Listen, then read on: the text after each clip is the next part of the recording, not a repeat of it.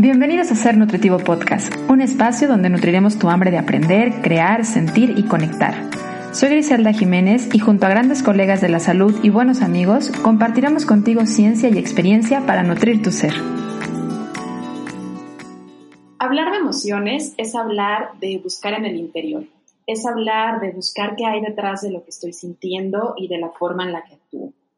Aunque todos hemos sentido nuestras emociones, muy pocas personas saben identificar el nombre de la emoción, su origen y la función que tiene esta misma para cuidar de sí mismo.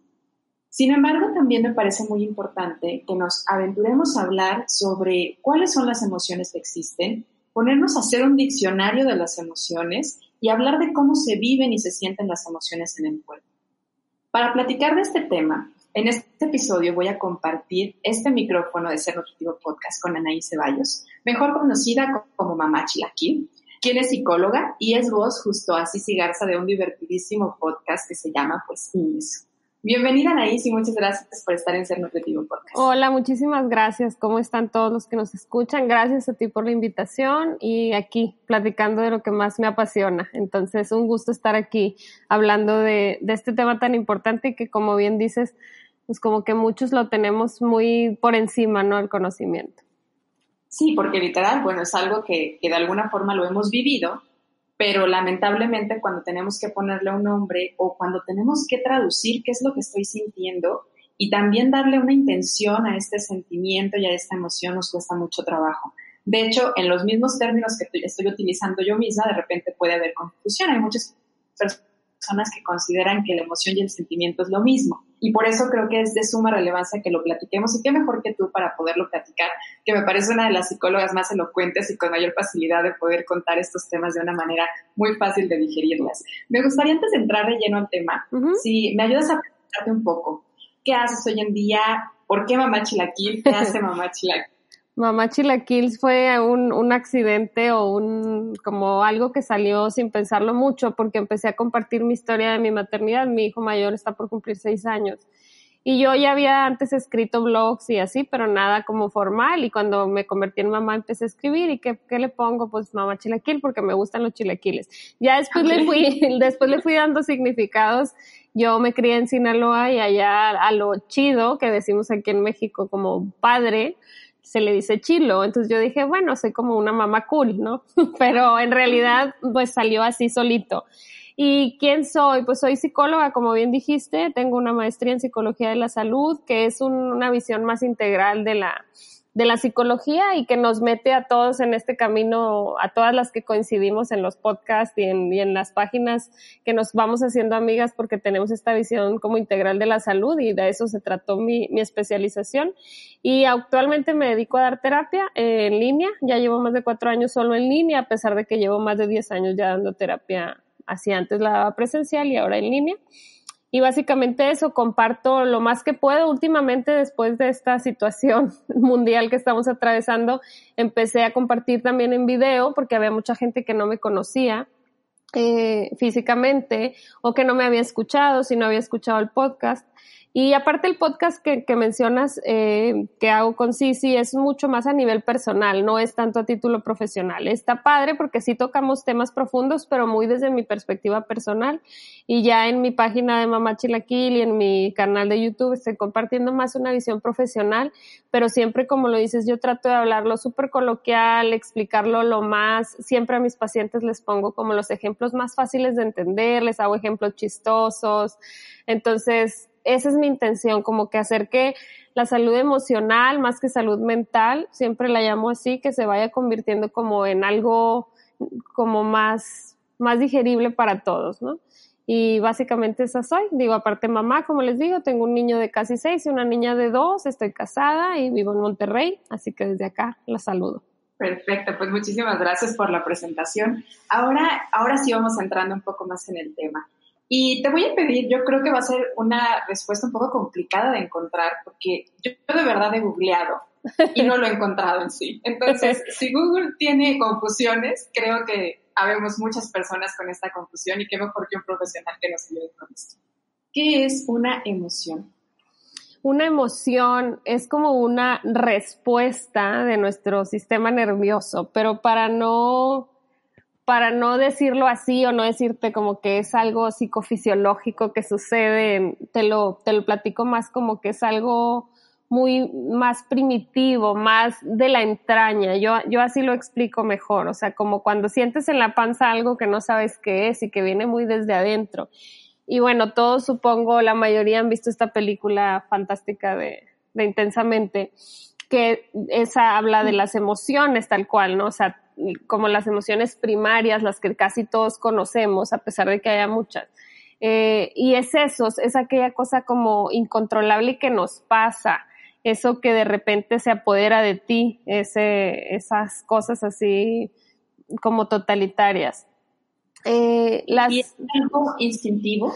¿Es pues, algo nato? Sí, es algo más biológico, más evolutivo y más eh, fisiológico. Por eso, o sea, por eso te digo, sobre todo, por ejemplo, hay una rama de la psicología que es la neuropsicología, que se encarga más como de la respuesta, de lo que sucede a nivel cerebral, más cerca de la psiquiatría, pero no hablando tanto del padecimiento, este, en cómo nos sentimos en el estado de ánimo, sino más en las reacciones del cerebro a nivel neuronal y el movimiento y tal.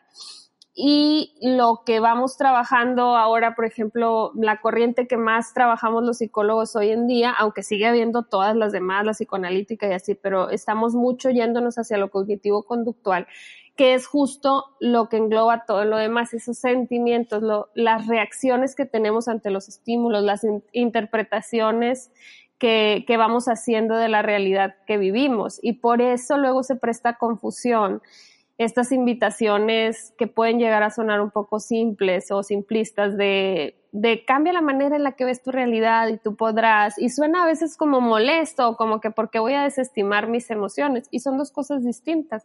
O sea, por un lado aceptas la emoción, yo les digo, la ves como un mensajero y como parte de ti, porque justo por tratarse de algo más de la fisiología y de la psicología más compleja, es algo que ahí va a estar, no es como que se te va a ir. No sé, las mujeres en general, yo no trabajo solo con mujeres, pero sí en su mayoría me buscan mujeres porque muchas se identifican con que soy madre o mi, mi experiencia con ciertos temas.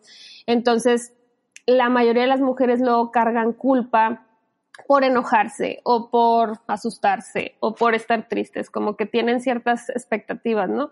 Y, y, cuando les digo es que no está mal que te enojes, como que no me entienden y se tardan un buen rato en, en aceptar eso, porque piensan que hay que arreglar lo negativo y siempre estar en positivo y que todo tiene que ver con la interpretación. Y sí, desde la psicología. Esto es muy cultural. Ajá. Creo que de manera muy cultural se nos ha arraigado como que hay emociones positivas o negativas y además el hecho de deja pasar la emoción.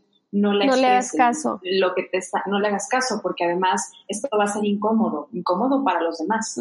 Y es también el significado que le hemos dado socialmente a las emociones y como si estoy enojada, mejor lo guardo. Me lo aguanto. Pero tocaste por ahí súper importante que sea, no la, no la vas a dejar pasar, no va a pasar, es una emoción, de alguna forma va a terminar saliendo o expresando. Sí, sí, y yo, yo siempre les digo, casi siempre en la primera sesión les cuento que a mí misma en, la carrera de psicología, mí una maestra nos usaba el, el ejemplo del termo de café que tiene una tapita eh, y trae un hoyito para que salga el vapor, ¿no? Porque si no, pues explota la olla de vapor también. Entonces nosotros también necesitamos válvulas de escape.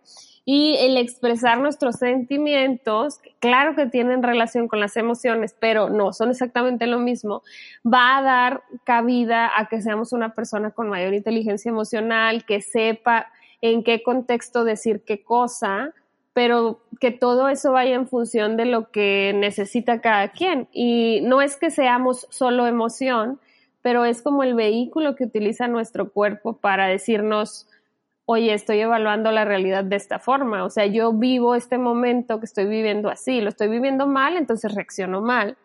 Y en vez de quejarnos o pelearnos con nuestro cuerpo por lo que nos está diciendo y empastillarnos o emborracharnos o lo que sea que hagamos para callar esas voces, ¿no? Es decir, ok, te estoy escuchando, pero la gran mayoría de las veces el problema es que no sabemos qué hacer ok, ya, ya te validé, sé que estás triste, sé que estás enojada, o sea, hablando contigo misma, ¿y qué hago? O sea, es como ahí es donde entramos, ¿no? Los profesionales de la salud. Y por eso trabajamos en conjunto y por eso decía hace ratito que luego vamos haciendo mancuerna con gente que está, por eso estos dichos de vibran en la misma, en la misma sintonía que tú, porque en realidad es eso, tenemos una visión de la salud parecida y entonces si a ti te llega un paciente que quiere hablar de nutrición, pero tú lo ves que trae una situación emocional compleja, pues lo bus le buscas un psicólogo de tu confianza que crea en esa misma visión de la salud, ¿no? Igual nos pasa a nosotros. Entonces, por eso por eso el hablar de, de, de emociones y el hablar de sentimientos no nos va a dejar solo ahí, pero me parece fantástico, o sea, ahora que me buscaste para invitarme, que me decías, pues traigo esta inquietud, como de tocar este tema, y, y, a mí se me hace muy bueno porque es algo muy necesario que ojalá un día se convierta en algo que todos sepamos y todos estudiemos, ¿no? O sea, como parte de la educación básica, que creo que sí estamos haciendo cambios de, desde muchas perspectivas, pero que sí nos sigue faltando, ¿no? Porque peleamos mucho contra nosotras mismas y nosotros mismos, los hombres también. Es, mucho el deber ser y lo que suponíamos que estaba mal, como llorar está mal, estar triste está mal, eh, derrotarte está mal, rendirte está mal, o sea, como que tenemos muy, muy valorado el esforzarnos demasiado, el siempre sonreír, el siempre positivo, siempre echándole ganas. Y es verdad que funciona la motivación y la automotivación y, como te digo, desde lo cognitivo conductual que hacemos el trabajo en la psicología, si trabajamos con reestructuración cognitiva, se llama el, el cambiar las ideas que tenemos. Eh, a veces tenemos ideas que damos por sentado que no son ciertas y, las trabajamos y cambian y cambia en positivo, tu vida está mejor, te sientes mejor, pero eso no quiere decir que peleamos con eso malo que sentías. Y a la mayoría de las personas nos cuesta aceptar eso, o sea que a pesar de que estemos bien, vamos a seguir sintiéndonos mal, nos vamos a seguir enojando, va a haber días tristes. Y, y hay muchas cuestiones fuera de nuestro control como cuestiones hormonales o cuestiones ambientales, situaciones como contingencias y, eh, no sé, otras cosas que no están en nuestro control, pero si nos conocemos cada vez mejor, es mucho más llevadero, incluso lo malo. Claro, has tocado muchísimos puntos que me encantaría meternos a diferir un poco más. Por ejemplo, hablaste de que la emoción es un mensajero y de cómo muchas veces estamos callando justamente ese mensaje. ¿Cómo podríamos entonces empezar a interpretar el mensaje de nuestro cuerpo que nos viene a decir tras esta emoción? Tomando en cuenta, y lo decías bien ahorita, esta película que nos hizo de manera muy gráfica las emociones, que hay emociones que son consideradas como emociones primarias o emociones básicas y, y, tienen un mensaje muy particular. Más allá de la sensación, vienen a decirnos algo y que terminan expresándose de una forma física que ya son las sensaciones y sentimientos que podemos tener.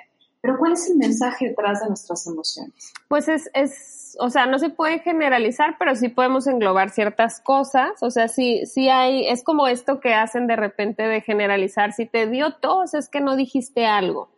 Pues no, o sea, sí, pero no. Sí tiene que ver con comunicar, pero no a todos nos pueden meter ahí porque a lo mejor, pues, no sé, te comiste algo que traía una bacteria y sí se puede, ¿no? Sí puede pasar pero más que saber qué nos vienen a comunicar es ir conociendo a nuestras emociones, porque aunque sea la misma gama y podemos describir, hay ciertos como compendios de emociones de muchos nombres y tipos y diferentes teorías, pero más que conocer esa parte técnica, que pues a los psicólogos es a quienes nos compete, al público en general, a la mayoría de las personas lo que nos debe importar es conocernos por dentro, ¿no? El saber, a ver, toda la vida, no sé, a mí me llegan en consulta personas de toda la vida he sido muy enojona o siempre he sido muy, siempre he sido como floja, como desganada, como que y, y se van describiendo, ajá, se van describiendo y en base a las etiquetas que cada quien nos vamos poniendo o nos pusieron desde pequeños, que si eres seria o eres muy platicadora o eres introvertida o extrovertida.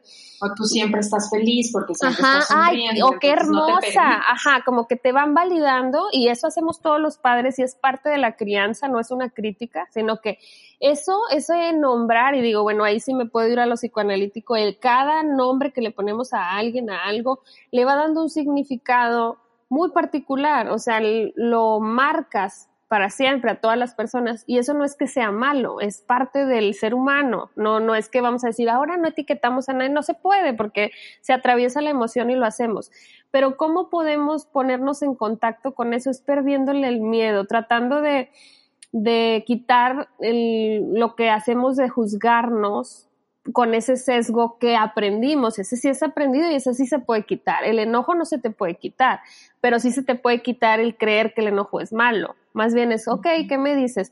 Ahorita pasa mucho que la ansiedad es como el top del, del mundo, todo el mundo tiene ansiedad, entonces ya casi que a mí me llega un paciente nuevo y le pregunto, ¿tienes ansiedad? Es como casi que mi pregunta primera, este, o crees que tienes ansiedad, porque mucha gente cree que tiene y no es.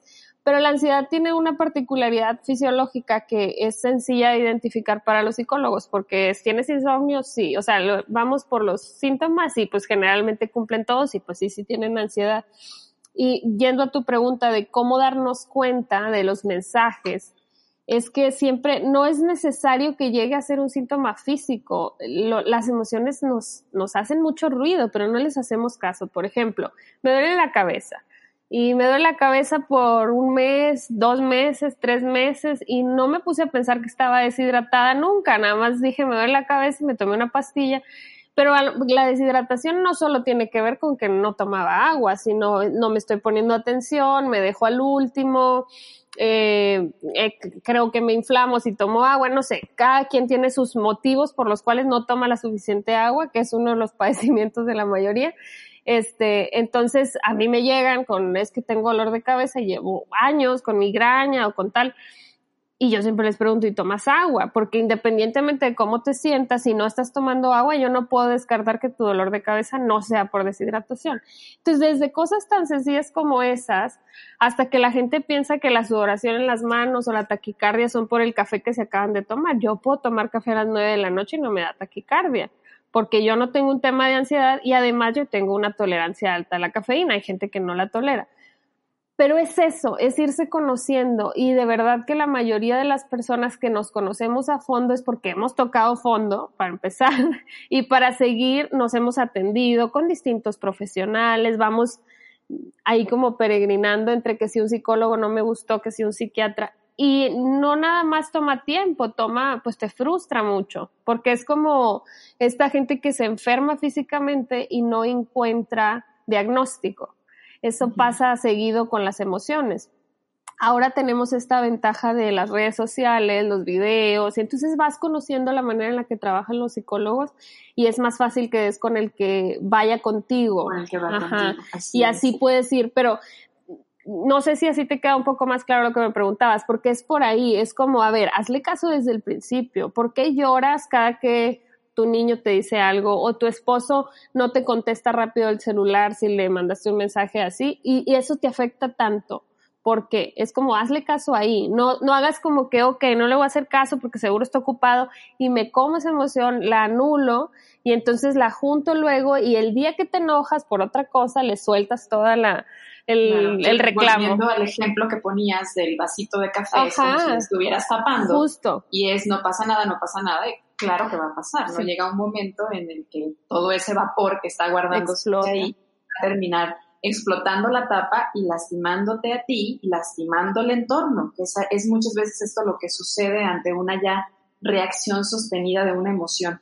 Y cualquier emoción, porque a veces en esta idea de moralizar las cosas y en la que hemos clasificado también las emociones como las más aceptadas socialmente como buenas, las más cómodas físicamente como buenas, las otras como malas, tendemos mucho a bloquear las que son incómodas. Claro. Y entonces llega el punto en el que de plano las estuviste sosteniendo tanto que explota y lastimas. Y es ahí donde es la importancia de, en cuanto lo estoy sintiendo, a ver, ¿qué está detrás de?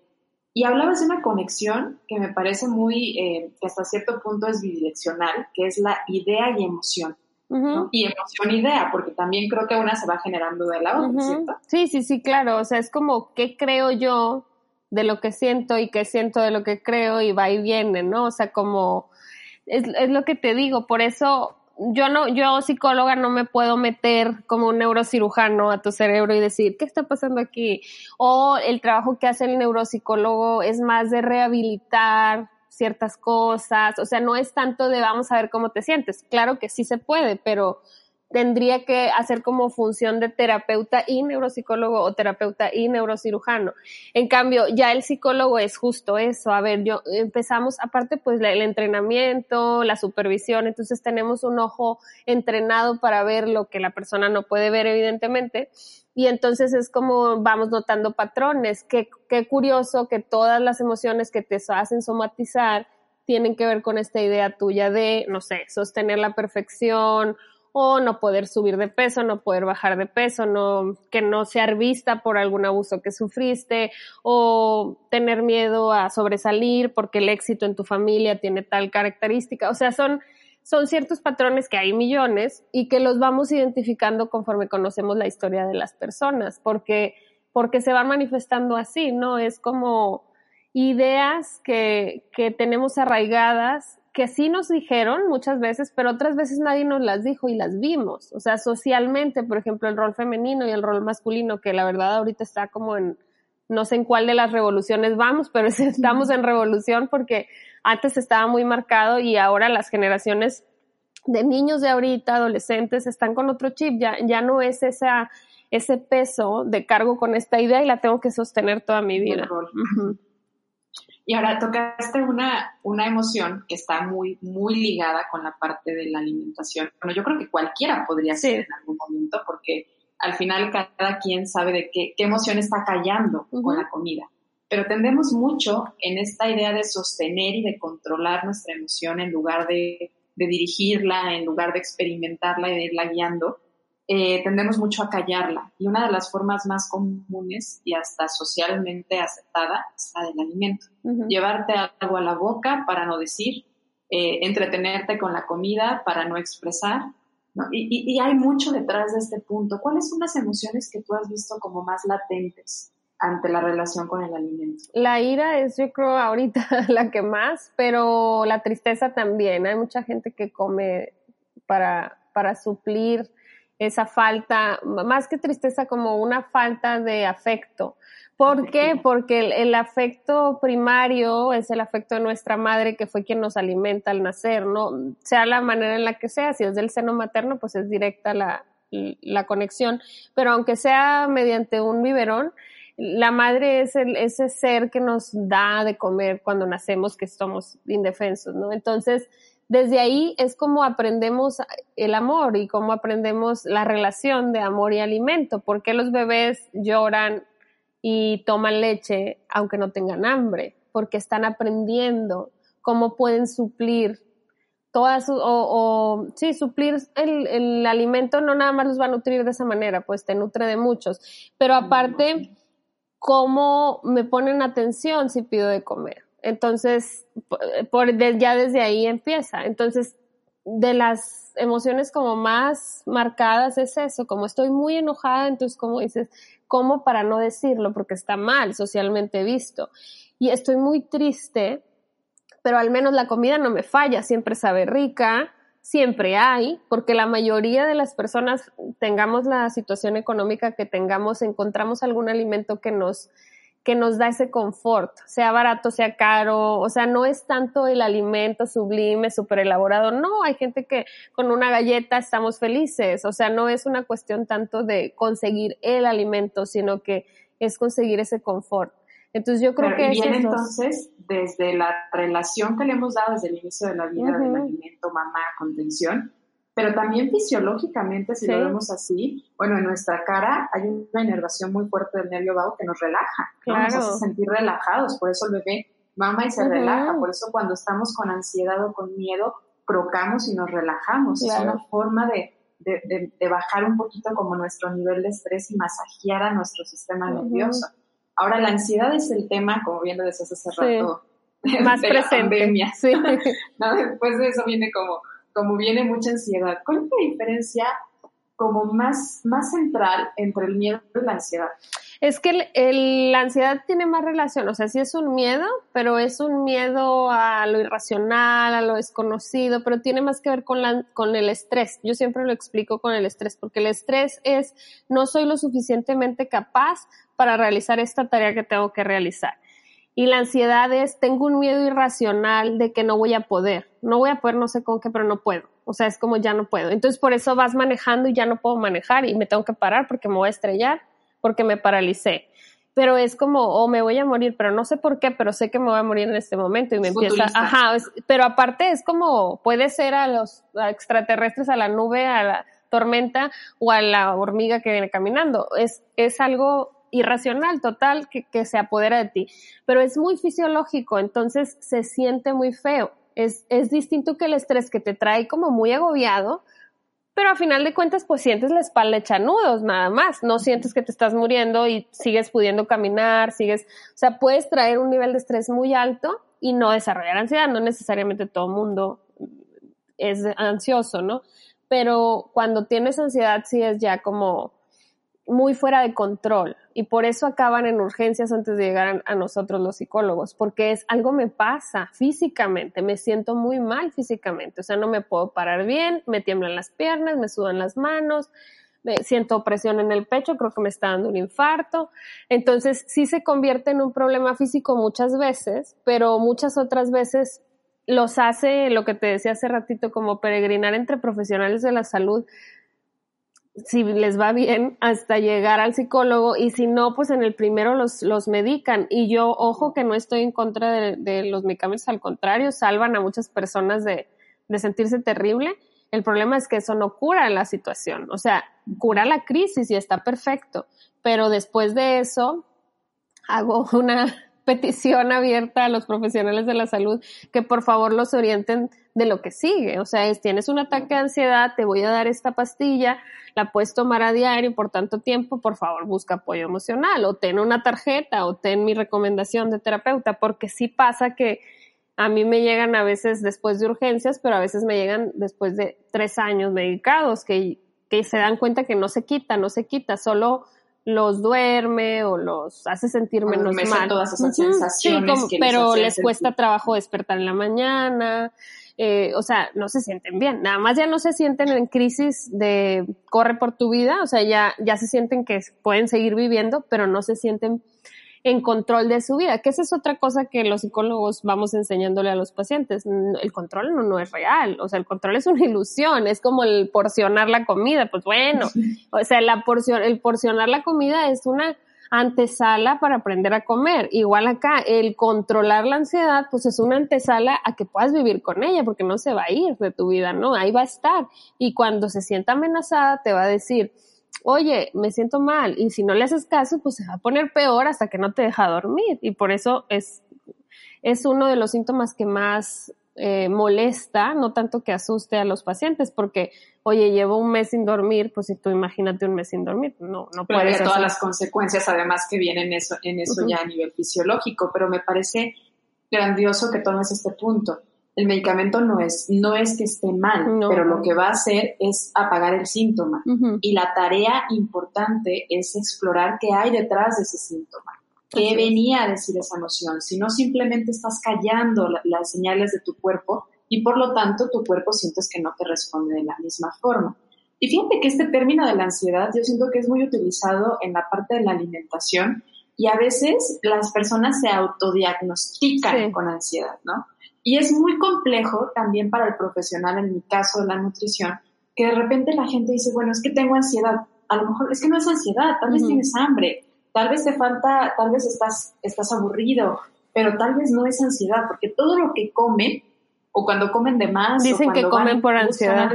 es ansiedad. Sí, sería. ¿Cómo poder identificar eso? Es que es más una compulsión, la manera, la manera en que comemos ansiosamente, mal, mal dicho, es más como compulsivamente. Y la compulsión pues tiene otra connotación emocional que, que también es estudiable y, y describible, pero es más de repetición, es más de cómo, cómo, cómo, cómo, y que luego puede llevar al trastorno de atracón, etcétera. Pero pero no tiene tanto que ver con el pánico que da la ansiedad, que es corre por tu vida. Esa es la señal que manda el cerebro, es corre por tu vida, no es cómete el ocho galletas, ¿no? El, ansioso no, nunca el, cerebro le va a decir al ansioso, corre y cómete ocho galletas. No, sí puede ser que haya una mezcla de una persona que tenga compulsión por comer y tenga ansiedad, sí, sí puede pasar, pero por ansiedad no comes. Claro, a veces hay personas con ansiedad que intentan comiendo sentirse bien. Es que ando ansioso y no puedo tomar café, por ejemplo. Tengo muchos pacientes.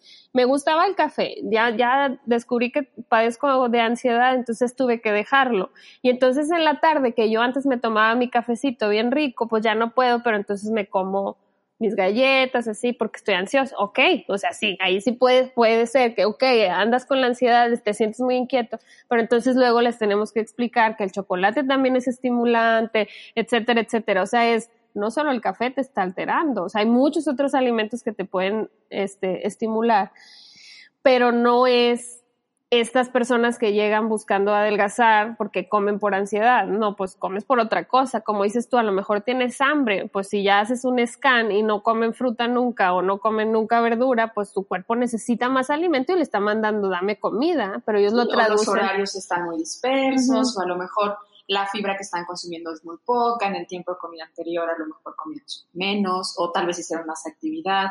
Pero esta parte de autodiagnosticarse con ansiedad porque comieron un poco de más y además lo pondría yo entre comillas porque es muy complicado saber cuando comes un poco de más. Al final de cuentas tienes que estar muy conectado con tu cuerpo, con las sensaciones que te producen a nivel gástrico de oye, ya nos pasamos, que va mucho más allá de la cantidad que alguien te sugirió, ¿no? Y esto ya es entrar un poquito más a la parte intuitiva, corporal y a la conexión corporal, que de repente es como como una de las tareas más importantes a las que tenemos que llegar en la parte del trabajo nutricional y de la conexión del cuerpo y mente. Claro, sí, totalmente. Y, y quisiera hacer un apunte importante de lo que decíamos hace unos minutitos del, del medicamento. Sí hay ciertos padecimientos, por ejemplo, si existe trastorno de ansiedad generalizada, depresión mayor, sí existen cuadros psiquiátricos que van a requerir medicamento de por vida. Y eso no quiere decir que están condenados a vivir infelices, ni a sentirse mal, pero sí puede ser que su cerebro tiene una situación fisiológica que requiere un apoyo farmacológico. Eso es completamente real. Aquí no estamos hablando de échale ganas, aprende a comer, eh, sé positivo, estudia sobre emociones y ya saliste del bache. No, hay gente que sí, muchísima, la mayoría de la gente que a mí me llega, yo les digo, cada vez logramos que salga más rápido de la crisis. Eso no quiere decir que ya nunca le va a pasar, y eso no quiere decir que si es una persona con una situación fisiológica real, pues ahí va, va, a tener que ir con el psiquiatra y nosotros vamos a tener que trabajar en conjunto, pero aprendes a vivir. Y yo les digo, te vuelves experto en ti. Esto que estás diciendo ahorita de la intuición y del comer intuitivamente, lo perdemos por la crianza, porque a los niños les porcionas la comida y no te puedes comer eso si no te acabaste el plato. Y es que entonces, entonces ellos ya no saben cuando están llenos. Es mamá, ya me lo acabé, dame la galleta. Pero no porque están llenos o no, sino porque querían la galleta. Entonces yo les digo que a veces hago experimentos y mi hijo que es súper picky y súper postrero, le digo, cómete el postre primero, ándale, ya cómetelo y ya, come todo lo que tú quieras se me queda viendo con cara de, es de verdad, como que de verdad puedo comer postre primero. Pero es eso, es confiar en ti, porque los niños son fantásticos comedores intuitivos. E igual, están enojados, les vale si están en el Costco, ellos se tiran al piso. O sea, no importa, estoy enojado, estoy enojado, no me aguanto el enojo porque qué pena que me vayan gritando. Entonces, es mucho eso, pero con la madurez del adulto, y nosotros sí, pues no nos vamos a tirar en el piso en el súper, pero sí ir conociendo. Y yo, por ejemplo, yo les cuento que les digo, estoy perdiendo la paciencia, ya no puedo más. Llevo todo el día repitiendo esta situación, no puedo más. Al siguiente voy a estar muy enojada y me voy a tener que ir porque es conocerte y aparte saberlo comunicar, que ese es como el reto número dos de la inteligencia emocional. Primero me conozco y luego mi entorno, ¿no? ¿Cómo, cómo lo traduzco? Porque es ese, vuélvete experto en ti y aparte tienes que saber comunicarle al otro quién eres. Entonces son dos retos muy grandes que nadie nunca nos enseñó. O sea, no fuimos a la escuela primaria y secundaria prepa, universidad, y alguien nos dijo, hoy en la clase de vuelvas experto en usted, aprenda cómo decirle a su mamá que está enojada. Pues no, te decían, pues cumple con esto, los negocios y la currícula que estudiaste, pero no era como ponte en contacto, al contrario, no, ay, le duele la cabeza, tómese no sé qué. Eh, está, está haciendo un berrinche o hoy tiene está muy distraído pero no no vemos que hay detrás de claro. el niño que está distraído en realidad pues está enojado, a lo mejor viene... Sí, o durmió mal. De la casa, durmió mal. Sí, pero, pero como que nunca es indágale, ráscale. Antes era, sobre todo en los ochentas, que la mayoría de los adultos de ahorita venimos por ahí de los ochentas, era un, hay que simplificar la vida, o sea, no cocine, compre congelado y no, no, no sé, no caliente en la estufa, métalo al micro y no, no importa si engordas, pues cómprate un patín de estos con llantitas, o sea, como que todo era más fácil, más fácil, más fácil. Y ya pasaron los noventas, dos miles y ahora estamos ya en, no, o sea, mejor batallale, mejor batalla ahorita porque a la vuelta de 10, 20 años ya no vas a batallar, tú vas a saber perfecto por dónde sí irte, por dónde no, qué sí comer, qué no, pero es un reaprender muy, muy cañón porque no, pues no, toda esta visión que tenemos ahorita, incluso de la psicología y de la nutrición, pues antes era como, la nutrición era porcionar, sumar, restar, o sea, las fórmulas, y en psicología o te ibas por el lado psicoanalítico de hablar años, o te ibas por el lado conductual de estímulo-respuesta, estímulo-respuesta. O sea, no había tanta opción.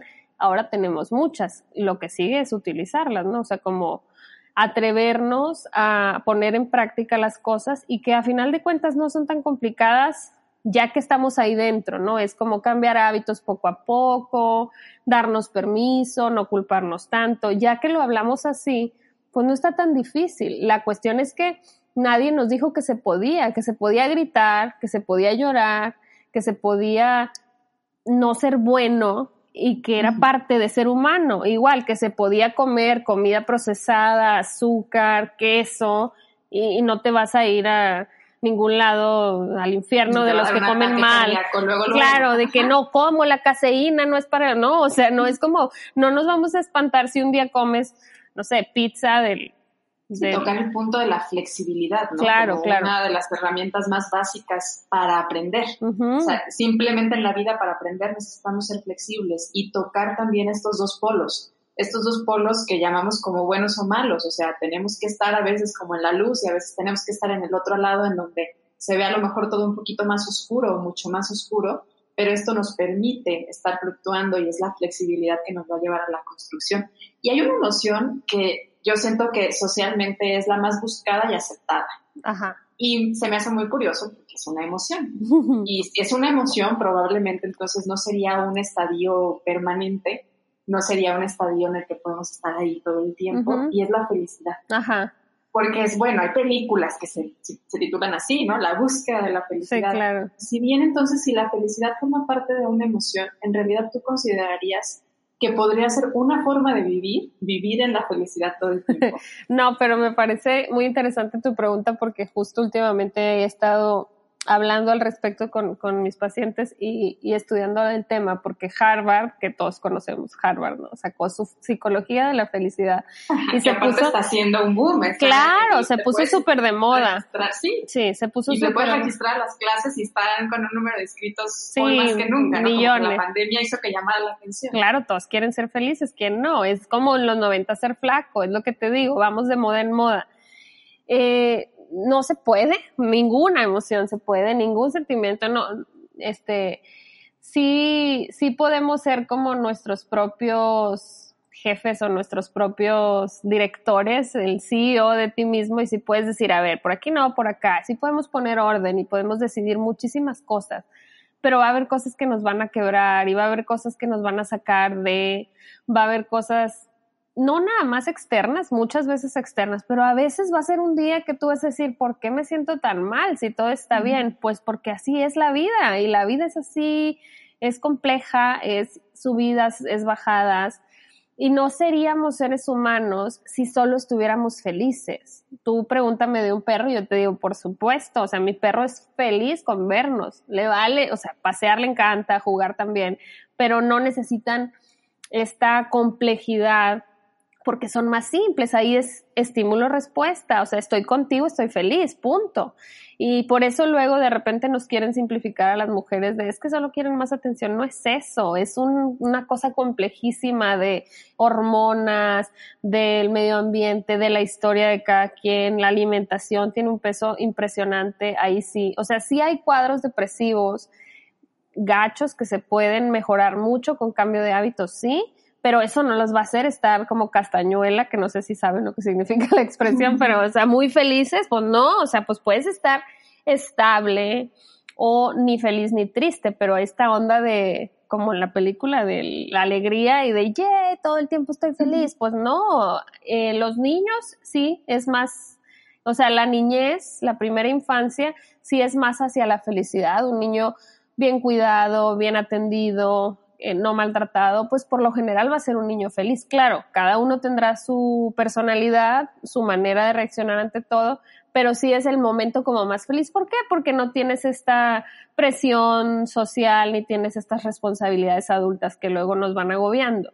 Entonces, si pudiéramos hablar de un estado más de felicidad es ahí, pero incluso ahí, pues hay niños que son más enojones o más, este, expresan más el, como el desacuerdo o así, cada quien como somos. Y si hay gente súper positiva, también hay que creérselas, ¿verdad? Tampoco vamos a esperar que todos sean enojones o que todos, no, todos tenemos de todo, pero sí, sí ha sido vendido, te digo, yo lo veo un poco así como, como nos vendieron la delgadez como la panacea para todos los males y, y, creíamos antes que si estábamos delgadas íbamos a ser felices.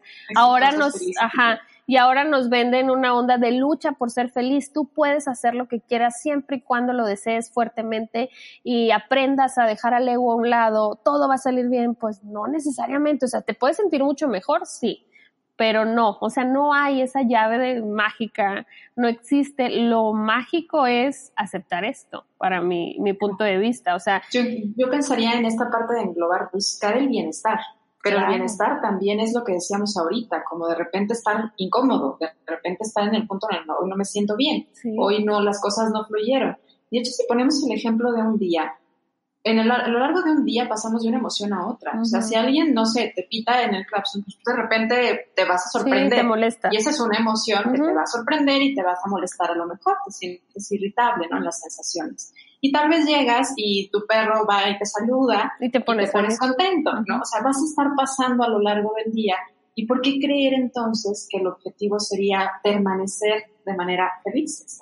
Podría ser buscar ser un poco más optimista, podría ser buscar el lado bueno de las cosas, y de las cosas cómodas e incómodas. Claro, el ver que aprendemos. Yo por eso siempre les digo, más que verlo como un regalo o así como sonar muy soñador, si les digo, vamos a ver esto como una oportunidad, ¿qué, qué oportunidad me da?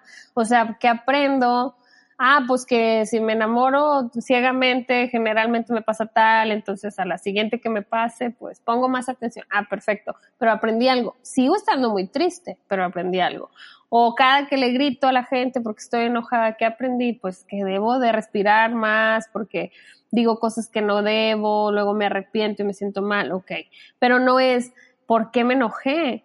Qué mal enojarme, o sea, no es luchar contra ti misma, no es como pensar que lo que está mal eres tú y que tú estás mal adaptada al mundo, sino a ver, el mundo es así, es, ir y venir, y es como tú dices, y ahorita que decías eso me, me reía porque yo muchas veces em, recomiendo llevar un diario o un registro emocional, ¿no? De cómo, cómo evalúas tu día, del 1 al 10, del 1 al 5, bueno, malo.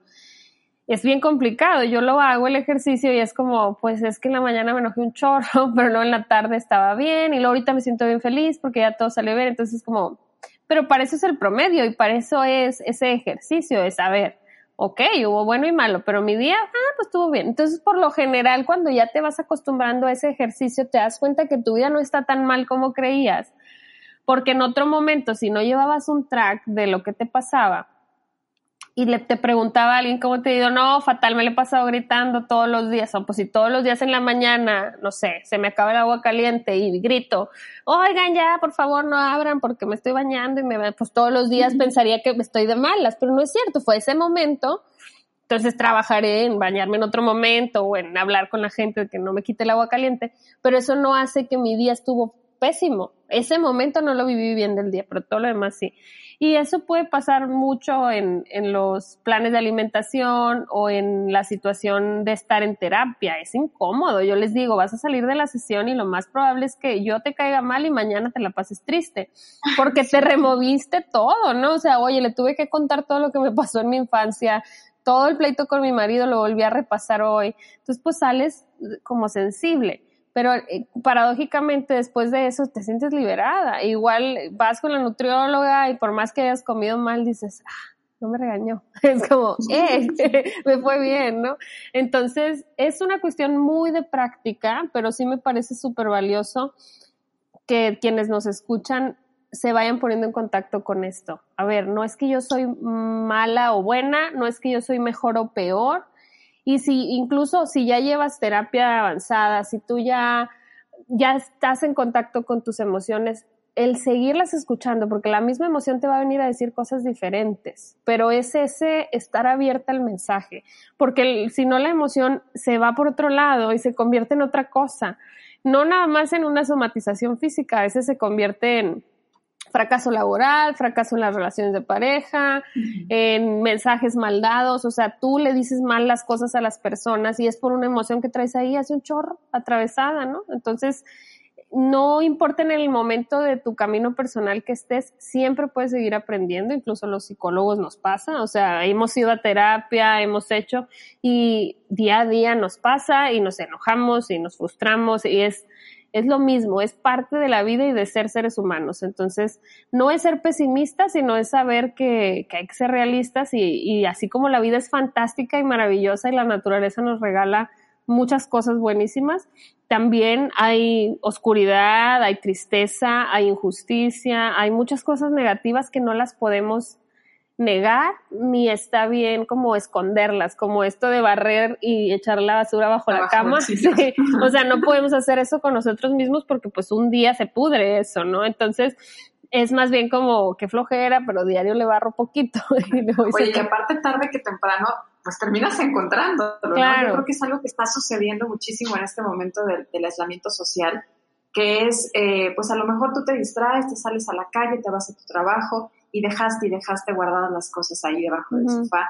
Y hoy te encuentras a ti en tu casa, en el mismo lugar 24/7 y están empezando a salir todas esas cosas que era tierrita y se está haciendo un bicho grande. Sí, un a lo mejor está saliendo ya un monstruo en este momento. Sí, sí, sí, y es por eso a mucha gente le sorprende.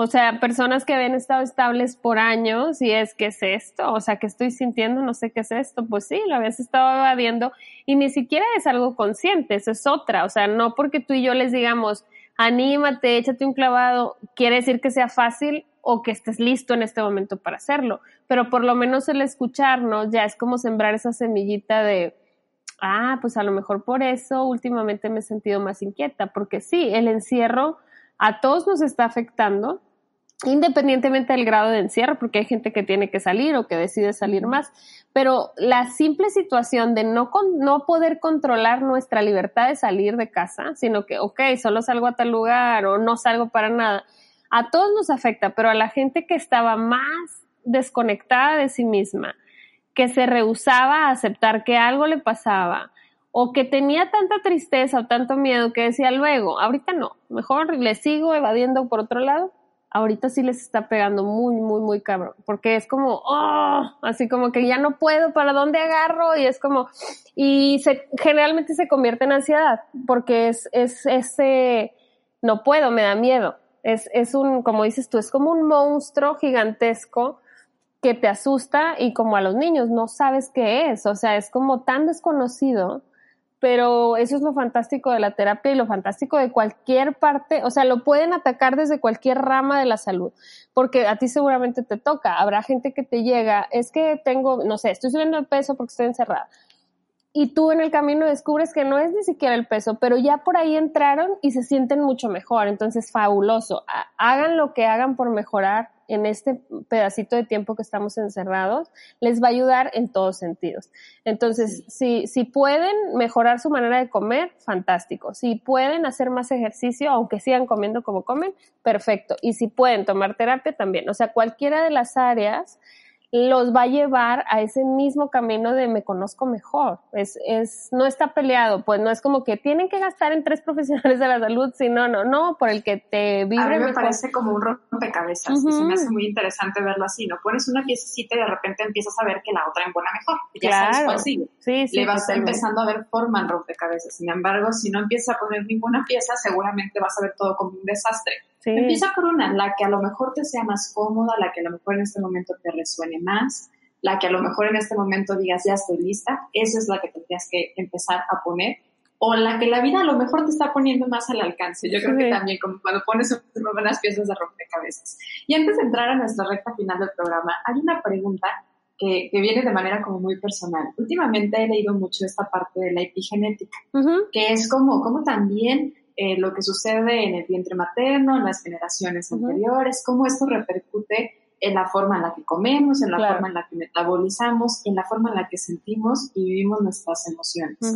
Y aquí me resuenan muchas cosas porque entonces si una emoción viene a darnos un mensaje, y si puedes ser capaz de captar un mensaje de sobrevivencia también de, nuestros, de nuestros antecesores, ¿cómo podemos también, es importante, tratar esta emoción y escuchar esta emoción que no nada más viene a decirnos algo a nosotros, sino que también de nuestras generaciones pasadas. Claro, el, la, como la vía más sencilla, entre comillas, para ponernos en contacto con eso es conocer nuestra historia familiar, personal, a, a mayor detalle que podamos, porque a veces no conocimos a nuestros ancestros, pero hasta donde podamos indagar, conocerlo, pero además hacer las paces con la mayoría de las mujeres, sobre todo mujeres, Hoy en día somos hijas resultado de una historia compleja, de, de violencia, de antes las mujeres éramos, ajá, éramos tratadas de una forma bastante diferente a la actualidad. Digo, todavía hay gente que es tratada así, pero la mayoría ya no. Entonces, o por lo menos es lo que buscamos. Entonces, el saber, oye, a mi abuela la maltrataron o no, ella decidió casarse o no, ella decidió tener hijos o no, qué pasó con mi abuela y mi mamá, cómo vivió mi mamá de hija, cómo vivió de hermana, cómo comió, cómo le dijeron que debía comer, por qué siempre me ha recalcado que no suba de peso, qué le dijeron a ella, a qué edad subió de peso mi abuela. Son detalles como muy coloquiales que podemos conocer entre comillas, de manera sencilla, o sea, como, ay, mamá, y cuéntame, o sea, no tiene que ser una cuestión sufrida, de porque esa es otra cosa muy latinoamericana que sufrimos para comunicarnos, de, ay, pero pobrecita. Ajá, porque antes se casaban a los 15, y, pero bueno, la situación social era otra, también tenemos que contextualizar y no decir pobres niñas, pues sí, qué triste situación, en aquel momento era lo que se podía. Seguramente en 100 años van a decir lo mismo de nosotros, de que pobres mujeres, que no sé qué. Entonces, más que, victimizar la historia que, que traemos cargando, es uno, no cargarla, no es mía, es mi historia, pero no es mía, no la hago mía y es que, porque luego hacemos eso incluso en el lenguaje. Somos diabéticos en la familia. Tenemos cáncer las mujeres de mi familia. Y es como, a ver, ¿tú tienes diabetes o cáncer? No, entonces no somos ni tenemos han tenido mis familiares, ¿no? Entonces, desde no hacerlo nuestro, pero sí reconocerlo, y darle un lugar. El lugar simbólico es como yo aquí atrás tengo un librero, pues no nos ven, pero les platico. Ahí está el espacio para tal. Y ese es su lugar. No lo estoy corriendo en mi vida, no lo estoy negando, no estoy renegando porque no tuvo que ver conmigo. O sea, mi tatarabuelo no pensó en mí cuando dañó a alguien, etcétera. Estaba viviendo su vida como pudo. Yo igual, para, cortar ese cargar y luego cargar y luego cargar, porque no sé, simplemente el hecho de nuestras madres cuidando a nuestras abuelas porque pues es mi madre, o sea, le debo la vida, o sea, cargar con el otro por deber, por eso luego los quieres aventar en tu inconsciente y los quieres como desaparecer de tu memoria, no, no quieres cargar, y es que no tenemos que cargarlos, es, le doy su espacio, su lugar, trato de entender qué pasó, desde mi punto de vista opino, ay, pues no me hubiera gustado que sucediera así, punto. Y ya, pero sí es necesario verbalizarlo, conocerlo, darle un espacio y eso verlo como el punto uno y el punto dos es decir, hasta aquí, pinto mi raya, marco mi límite y qué quiero hacer yo. Si, si, por ejemplo, tú profesional de la salud en cuanto a la alimentación, estás ahí para estar lista para que tu paciente te diga, estoy lista, dime cuáles son mis opciones. Y tú le dices, tienes todas las opciones. ¿A ti qué te gusta? ¿Tú qué quieres? Nadie, muchas veces nadie nos ha dicho eso, porque nos dijeron, tu opción es o comes poquito o te comes todo, tienes que dejar el plato limpio y era que, pero qué tal que de esto quiero comer poquito, no, o mucho o todo, ajá, sí, o sea, entonces el, el poder brindarle toda la opción al paciente, nosotros como profesionales y quienes nos escuchan como pacientes, es, es reclamar ese derecho que tenemos de decidir, pero no nada más reclamarlo desde una queja, sino el creerte capaz de decidir, porque es primero reclamo, oye, ya conocí mi historia, porque luego a veces preguntamos los profesionales, ay, cuéntame, ¿cómo ha sido la historia en tu familia? No, pues no sé. No, pues no saben, porque tienen una, un bloqueo, tienen negación, tienen, es, es, la mayoría tenemos historias dolorosas en nuestra, en nuestro pasado cercano, o sea, ha habido, pues en todas las familias se dan situaciones negativas, abusos, violencia, no en todas, todas, pero en la mayoría. Entonces, ¿qué hacemos? Pues no lo hablo, no lo pregunto. Entonces, tampoco estoy diciendo que vayan y le piquen la llaga a la familia y díganme todo, no, sino como, ah, pues sí supe que como que hubo cierta situación y entonces un tío ya no habló con los demás y con eso basta, no necesitamos detalles específicos, sino hacer nuestra la historia para poderla poner en un lugar y soltarla. O sea, hacerla nuestra me refiero a darle un espacio pero no es mi culpa, no tengo yo que resarcirla, no me toca a mí cargar con tal. Entonces, sí, como dices, es una cuestión muy interesante y hay muchas teorías, o sea, sí hay teorías transgeneracionales, etcétera, pero todas a final de cuentas se reducen en esto, en vive tu vida, no la vida de los que ya la vivieron como pudieron.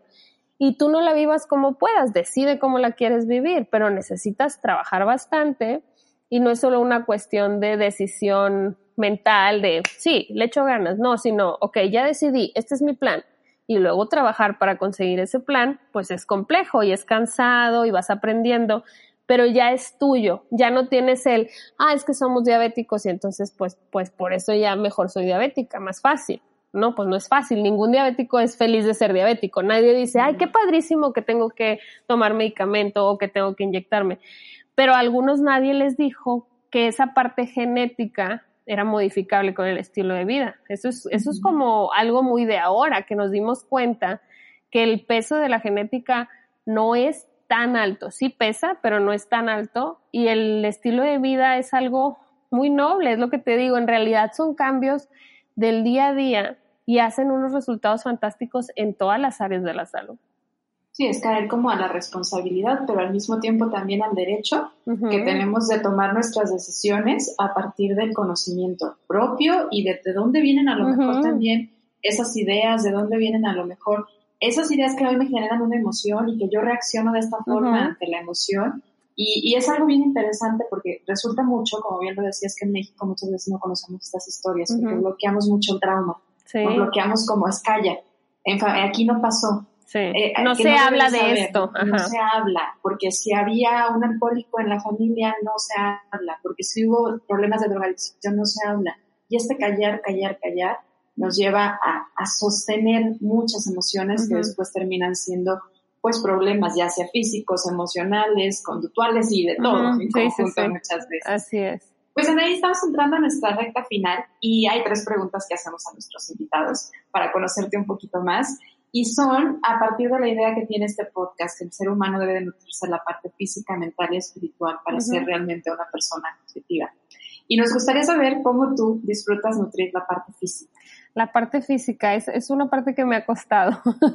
Yo cargué con enfermedades físicas toda mi infancia, entonces me, me costó convencerme que ya no estaba enferma y que ya podía hacer ejercicio. Entonces ahora disfruto el movimiento, ya llevo varios años, pero ahora la pandemia me ha regalado más tiempo para ejercitarme más, entonces estoy empezando a correr, trotar, no sé todavía si me puedo considerar corredora, y hago pilates, es, es, mi ejercicio favorito en el mundo, pero aparte estoy entrándole al, a la fuerza, como que tratar de ejercitarme un poco más para fortalecerme y todo lo que he aprendido del sistema inmune y la fuerza. Entonces, ahí voy, pero diario hago una práctica física o por lo menos cinco veces a la semana.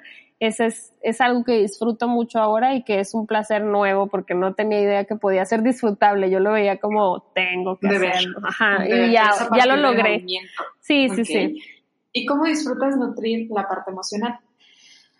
Eso no, es, es complejo porque mi, mi, trabajo me nutre mucho emocionalmente porque pues es justo eh, con las emociones con otros, pero aparte con mis hijos, emocionalmente mi familia, mi marido también, que también es psicólogo, entonces aquí estamos todos metidos en, en la emoción.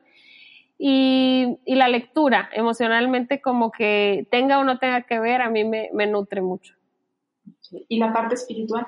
La parte espiritual es otro de los pilares que me costó mucho. Últimamente estoy meditando, pero sigo ahí en búsqueda. Me gustan mucho las visualizaciones guiadas, o sea, como que soy más de, de escuchar y que me guíen en esa parte, porque por lo general no me dejo guiar mucho en la vida. Entonces, como que ahí es donde me suelto. Estás soltando. Sí, sí, sí. Te estás, te estás dejando guiar por alguien más. Y si tú tuvieras, Anaís, el libro de la vida enfrente de ti y tuvieras la posibilidad de escribir una sola, una sola frase que le puedas regalar a futuras generaciones, ¿qué les escribirías? Que no tengan miedo de ser ellos mismos. Es, es yo creo, lo, lo que más puedo decirle a quien sea. Vivan y disfruten ser quienes son, porque todos somos únicos y valiosos. Entonces eso, no tengan miedo de ser ustedes. Súper importante, nuestra autenticidad le da valor al Así mundo es. también. Suma, qué bonito mensaje nos acabas de regalar.